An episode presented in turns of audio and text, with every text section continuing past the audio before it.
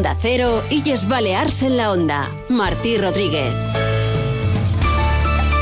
Buenas tardes, somos Illas Baleas en la Onda y les acompañaremos hasta las 3 de la tarde. Noticias Mediodía nos ha puesto al día de la actualidad nacional e internacional y ahora les vamos a contar qué es noticia en las islas, sigue la crisis política y de eso se encarga de este resumen María Cortés.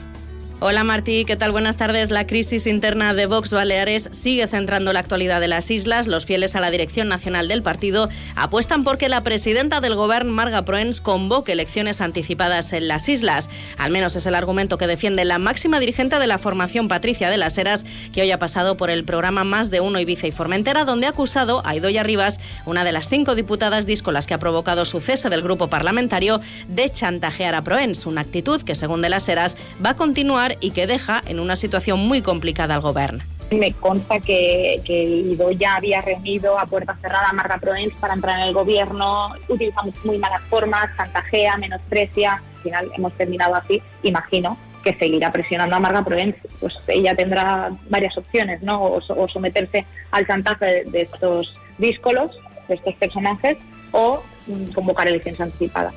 Mañana la mesa del Parlamento debería dar trámite a la petición de expulsión del grupo parlamentario de Vox, tanto de Patricia de las Heras como del presidente del Parlamento, Gabriel Lesen, que sin embargo no va a renunciar a la presidencia de la Cámara Autonómica. La Dirección Nacional del partido ha dado instrucciones a los dirigentes de Baleares para que no cedan su puesto, por lo que van a pedir a los letrados del Parlamento un informe jurídico para mantener la presidencia. Lo ha explicado el todavía presidente del Parlamento, Gabriel Lesen, que asegura que para ello necesitaría la mayoría de la mesa. Mm, los acuerdos se adoptan por mayoría. Vamos a ver, eh, yo voy a hablar con mis compañeros, les voy a transmitir las dudas jurídicas que vemos y, que lo recomendable es solicitar esos informes jurídicos. Quedaría la, decisión aplazada, quedaría sobre la mesa estos escritos hasta, hasta recabar esos informes jurídicos. Se aplaza hasta la siguiente mesa o hasta que estén los informes. Mientras la presidenta del Gobierno, Marga Proens, ha vuelto a trasladar un mensaje de tranquilidad, insiste que la gobernabilidad no está comprometida y pide que la crisis interna de Vox en el Parlamento se solucione lo antes posible. Momento de conocer la actualidad deportiva, de eso se encarga Paco Muñoz.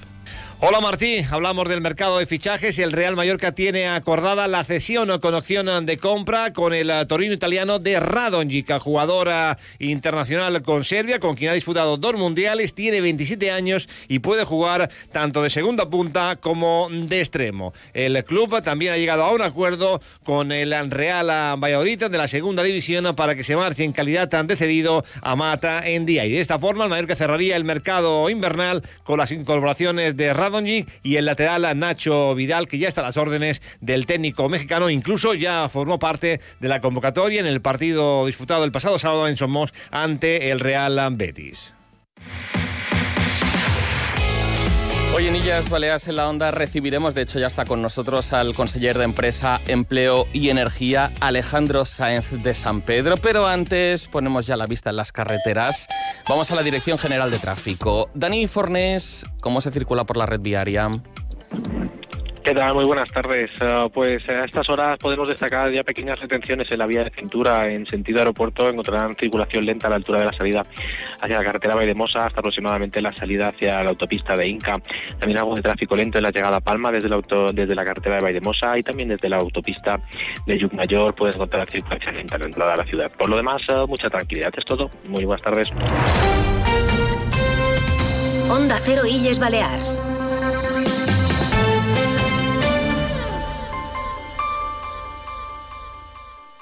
No esperes a septiembre. La Universidad Nacional de Educación a Distancia abre el segundo plazo de matrícula hasta el 12 de marzo. Grados, microgrados, másteres y micromásteres. Infórmate en las sedes de la UNED en Palma, Mahón o Ibiza o matricúlate en uned-illasbaleas.net. UNED, la Universidad de Tots. Los premios Onda Cero homenajean a las personas y colectivos más destacados de nuestras islas. Pronto conoceremos a los ganadores de los premios Onda Cero Mallorca 2024 y el lunes 19 de febrero celebraremos la gala en el Auditorium de Palma. Premios Onda Cero Mallorca. No, no es solo una entrega de premios. Te mereces esta radio. Onda Cero, tu radio. Onda Cero, Illas Baleares.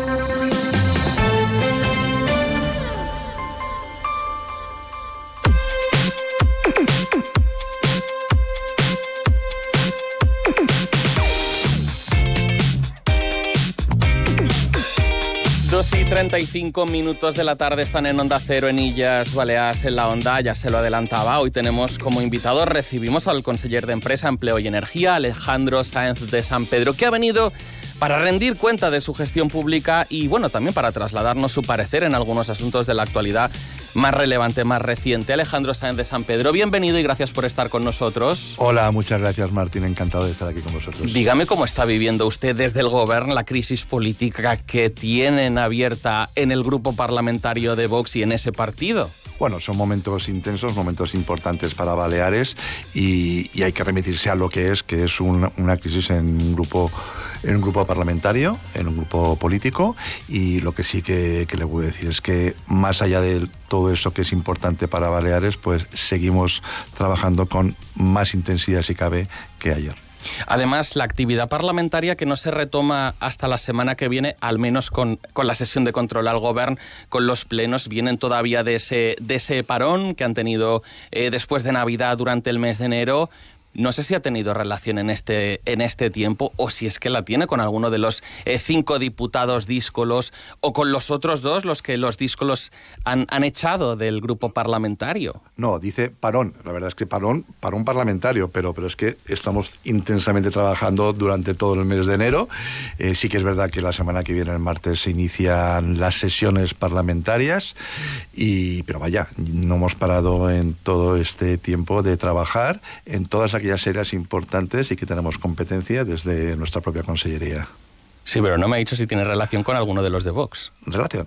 yo tengo relación con mi grupo parlamentario y con, mi, equipo, que estamos todo el día intensamente trabajando en muchos frentes abiertos muy interesantes y muy productivos para Baleares. Me los va a contar. Pero su grupo parlamentario, el PP, va a proponer algún candidato a la presidencia del Parlamento si finalmente Gabriel Lesen como todo hace indicar, cae de ese puesto? Mm, desconozco esta situación porque le digo, estoy en el día a día de la gestión de, mis, mis tareas importantes y es un tema que ahí no, no le puedo responder. Pero a lo mejor los díscolos, esos cinco que en principio quedan con ese grupo parlamentario llamado Vox, eh, en el que estarán integrados sin tener carné del partido, podrían ser los que, los que propongan al próximo presidente del Parlamento, que sería un transfuga. Mm, desconozco lo que va a ocurrir. Eh, lo que sí que le puedo repetir es la estrategia propia de, todo el equipo de, gobierno, lo que estamos haciendo en las relaciones con, con, Vox. Por si no lo ha escuchado, hoy en Onda Cero contaba la presidenta de Vox en Baleares, Patricia de las Heras, bueno, acusaba que a Idoia Rivas, en este caso, a la eh, todavía portavoz parlamentaria de Vox, acusaba a Idoia Rivas de chantajear a Marga Proens. Yo no sé si usted tiene constancia de algo tan grave. Mm, no tengo constancia eh, y no le puedo responder. ¿Y ha llegado el momento quizá de, de romper el pacto de investidura con Vox?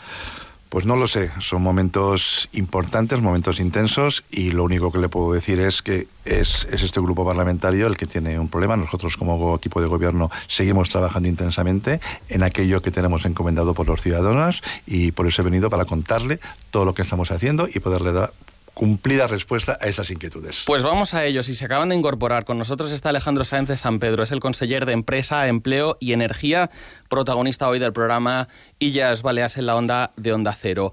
En un par de días vamos a conocer eh, los datos del paro del mes de enero. Todavía no se ha cerrado, por supuesto no le pido que, me aporte una cifra, pero no sé si cree que la tendencia, la inercia de los meses anteriores es la que se va a mantener también ahora. Bueno, sí que es verdad que enero es un mes muy especial porque ya no solamente es como que si se trata una raya en enero y, y, empieza la cuenta. Lo que sí que le puedo decir que este año 2023 fue un año impresionante, espectacular a nivel de datos de ocupación en Baleares.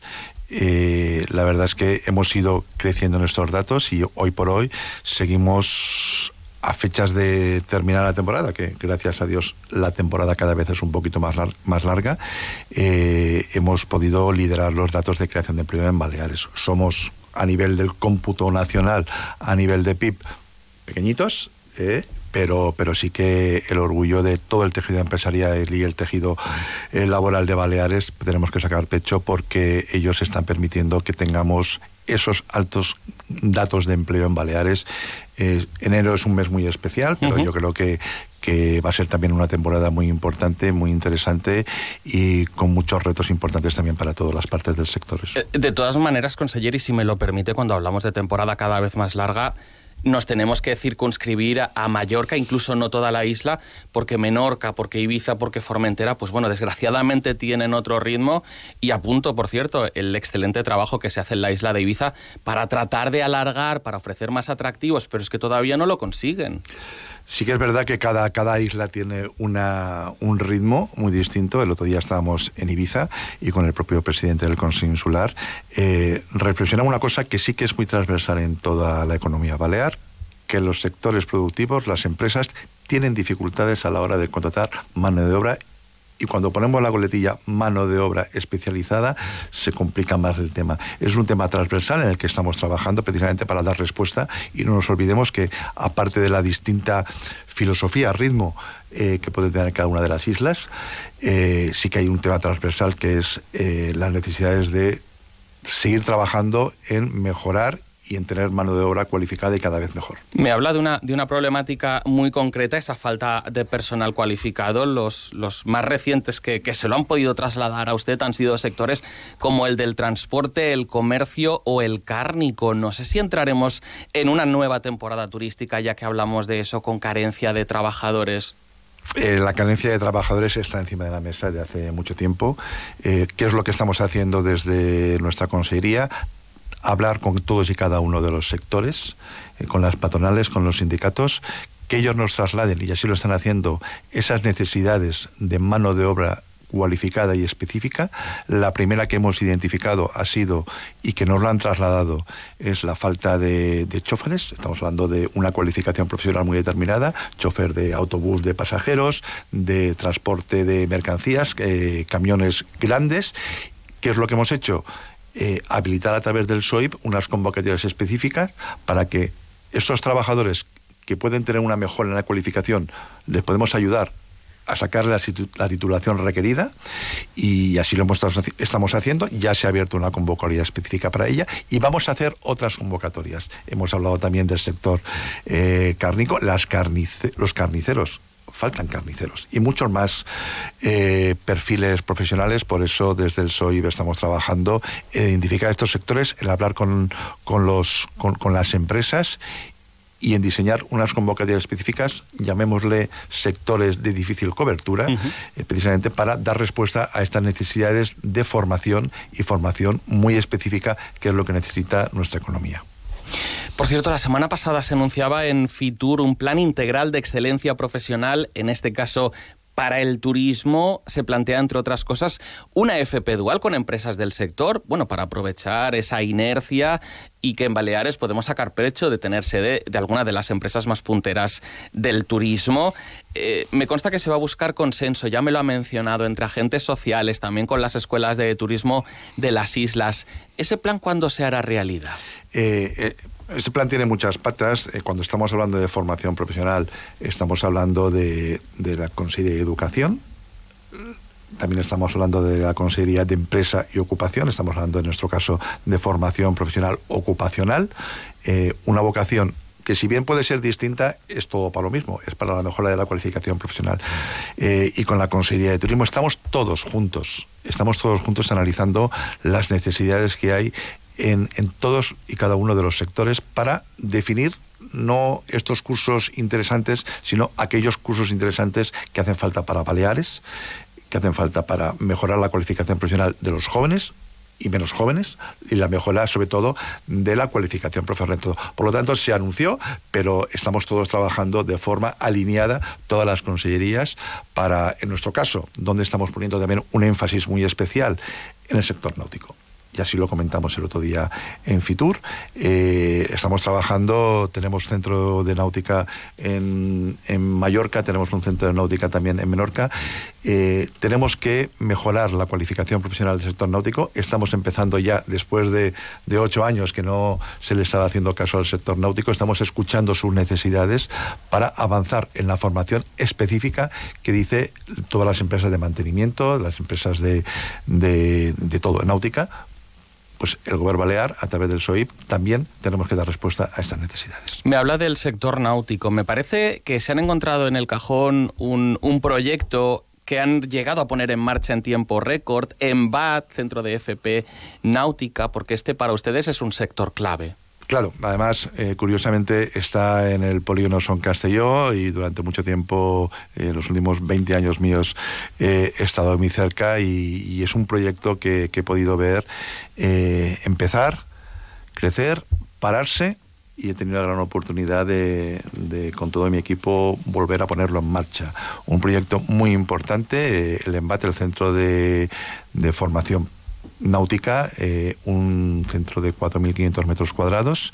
Acabamos de empezar, acabamos de empezar. El gran reto es el, los cursos que se están haciendo ahora y el reto para el curso, la programación del próximo curso. Yo creo que tenemos una gran oportunidad y caben más de 300 personas y lo que tenemos que hacer ahí, que ya lo estamos hablando con el sector, es formar a los profesionales en náutica en aquello que necesita el sector de la náutica. Y algo que parece tan de cajón, no estaba siendo tan de cajón. No estábamos escuchando al sector náutico eh, para ver cuáles son sus necesidades a nivel de formación de ciclos formativos completos como cualificaciones profesionales muy específicas de corto plazo para atender a las grandes demandas que está habiendo en el sector náutico.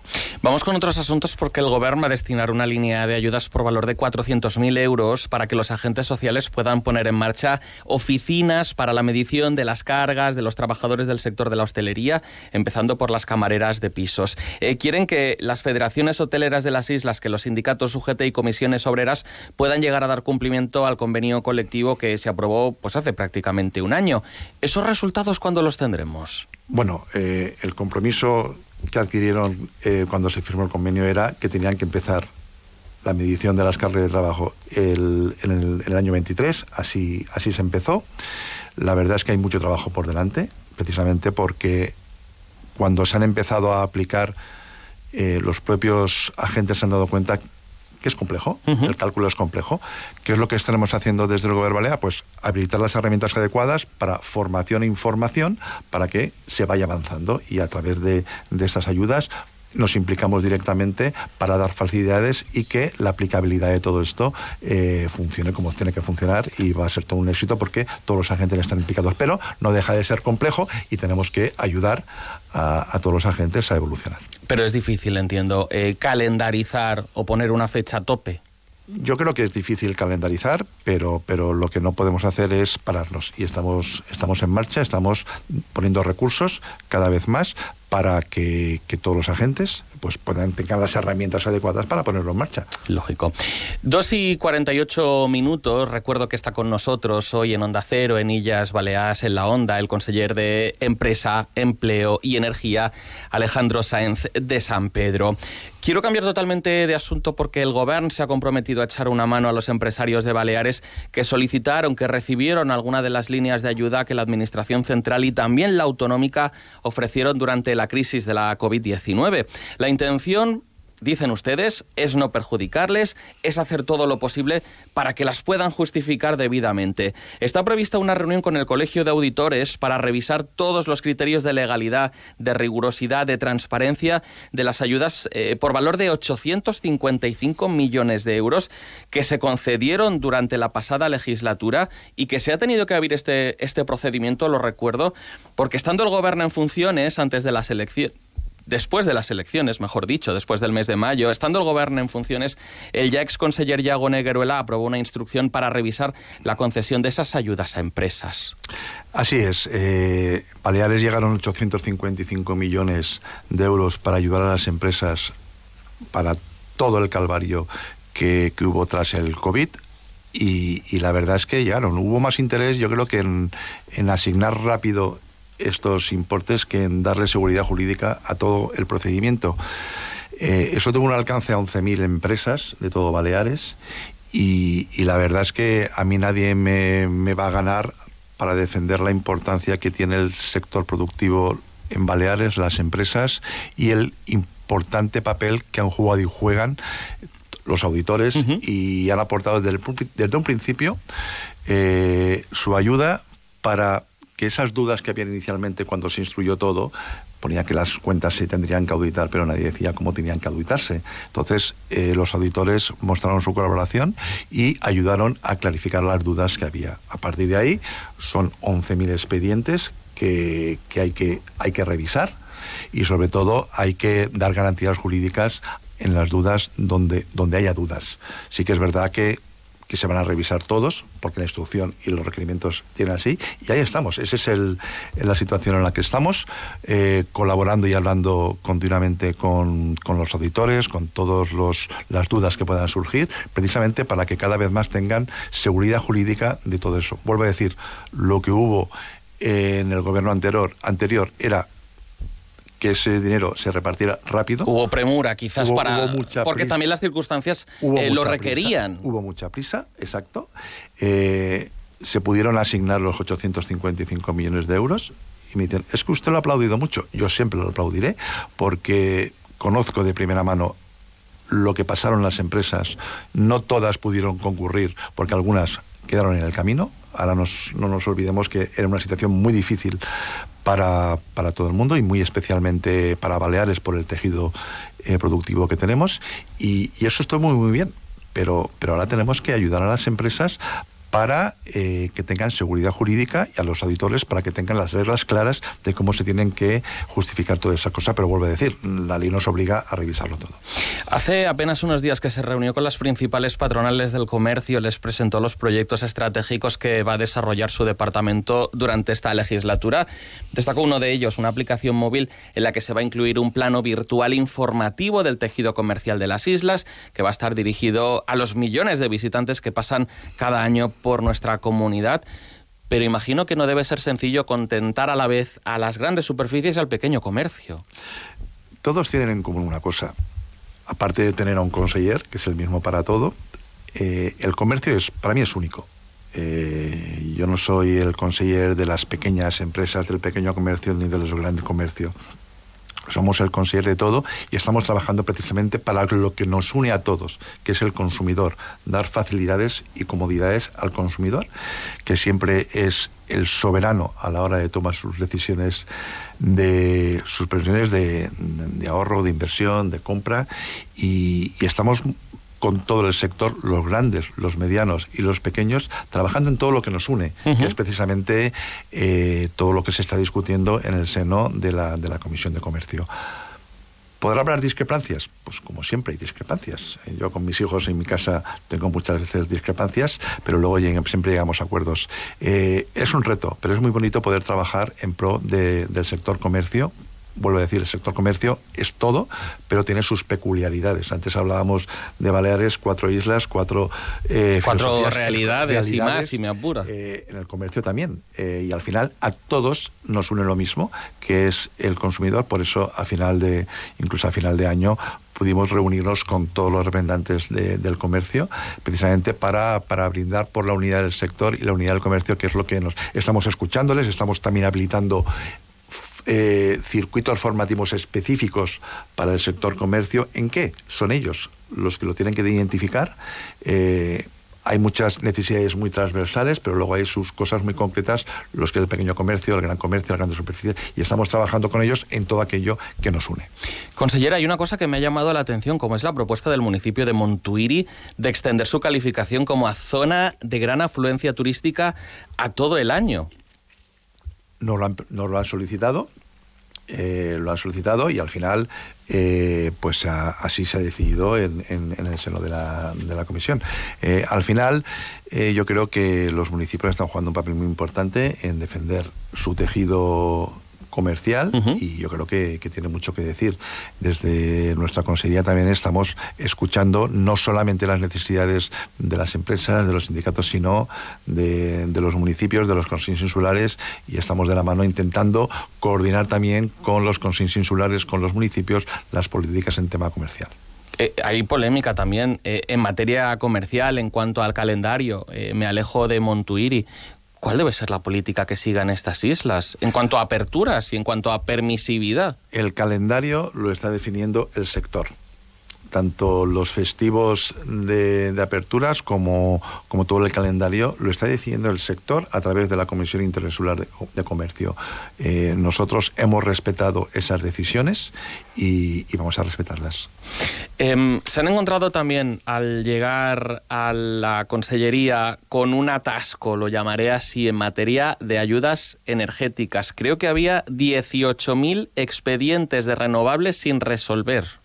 Sí, palma arriba, palma abajo, yo creo que estamos por estos, estos niveles. Sí, la verdad es que eh, un colapso de la tramitación de expedientes, cuando digo colapso, son expedientes que nadie había abierto para ver si, si usted había aportado toda la documentación, si le faltaba un DNI, si no sé cuánto. Es decir, que hay gente que ha hecho inversiones, que ha hecho esa apuesta y a lo mejor se ha quedado sin ese dinero que, que esperaba recibir. Bueno, estamos, hemos hecho un plan de choque precisamente para desbloquearlo. Hemos contratado a un equipo de unas 15 personas, ahora otras 15 personas, revisando todos y cada uno de los expedientes para agilizar los niveles de descolapso. La verdad es que prácticamente en dos meses hemos hecho casi más que en dos años, pero había expedientes con que estaban durmiendo, como suelo decir el sueño de los justos, casi dos años, cuando muchos particulares, empresas, habían hecho ya su apuesta por las renovables, habían pagado su punto de carga para vehículo eléctrico, habían comprado su coche eléctrico, habían instalado empresas sus instalaciones fotovoltaicos y, habían hecho la inversión y faltaban. Hemos conseguido un, proyecto muy potente de descolapsar todo esto. No no nos olvidemos que siguen convocatorias abiertas y sigue entrando eh, solicitudes de subvención por parte de los ciudadanos. Por eso, a través de las oficinas de, transición energética, que tenemos una en cada isla, tenemos dos en Mallorca y tenemos dos equipos móviles, una de sus misiones es estar cerca del ciudadano, escuchar porque al final ver cómo está la tramitación del expediente a veces es difícil que por una llamada telefónica estamos habilitando enlaces para poderlas consultar y gente a pie de calle para escuchar eh, ya no solamente dónde está mi expediente, sino se están acercando empresas, ciudadanos a estas oficinas de transición energética con su factura de la luz, cómo puedo mejorar mi, mi, consumo energético, cómo puedo mejorar mi eficiencia energética pues a través entonces todo eso lo estamos haciendo desde la Dirección General de Energía y a través de las oficinas de transición energética. Yo creo que es un instrumento, pero sí, es verdad, nos encontramos con, con un problema gordo y grave y, hemos, tenemos, hemos venido para, intentar solucionar la vida de los ciudadanos y así lo estamos haciendo. Recomendaría a cualquiera que tenga que renovar su vehículo que se compre un coche eléctrico. Va, va a haber eh, más inversiones en esta materia, más cargadores, que es una reclamación que desde hace años venimos manteniendo, pero una cosa si no va acompañada de la otra? Ni más ni menos. Eh, yo creo que la movilidad eléctrica en Baleares, yo creo que estamos en una situación inmejorable como ubicación a nivel mundial.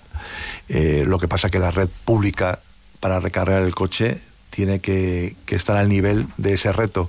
Eh, nos encontramos también con una red pública, prácticamente el 30% de los puntos de recarga completamente anulados y eso da mucha inseguridad a ese ciudadano que está haciendo una apuesta por la, por la carga de vehículo eléctrico y por la movilidad eléctrica. Nuestro reto ya no solamente es lo que estamos haciendo ya, darle seguridad a lo que hay, pero el reto es mucho más ambicioso. Es crear una red pública de carga para que no solamente los vecinos de Baleares, sino todos los que nos visitan también con coche eléctrico, puedan hacer una apuesta decidida por la movilidad eléctrica en Baleares. Lamento decirle que solo nos queda un minuto y no le he preguntado por los autónomos.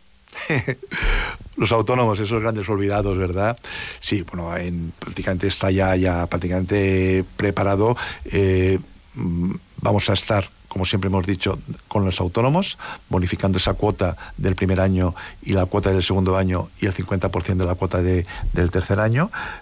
Pero los autónomos que nos escuchen dirán, bueno, ¿y yo que llevo cuatro años de autónomo que puedo hacer? Vamos a sacar líneas específicas para ayudar al autónomo, lo que llamamos autónomo consolidado. A veces a un autónomo... Eh, pequeño autónomo lo que necesita es, creo que estamos hablando de cerca de 90.000 autónomos en, Baleares, eh, un cambio o una inversión en herramientas propias del autónomo, que pueden ser desde un fontanero que necesita equipamiento, como un profesional que necesita unas aplicaciones, unos software, unas máquinas específicas, unos ordenadores.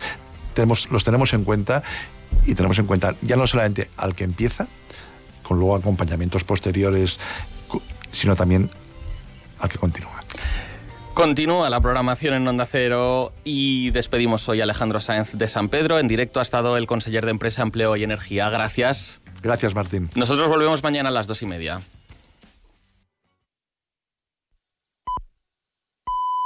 Son las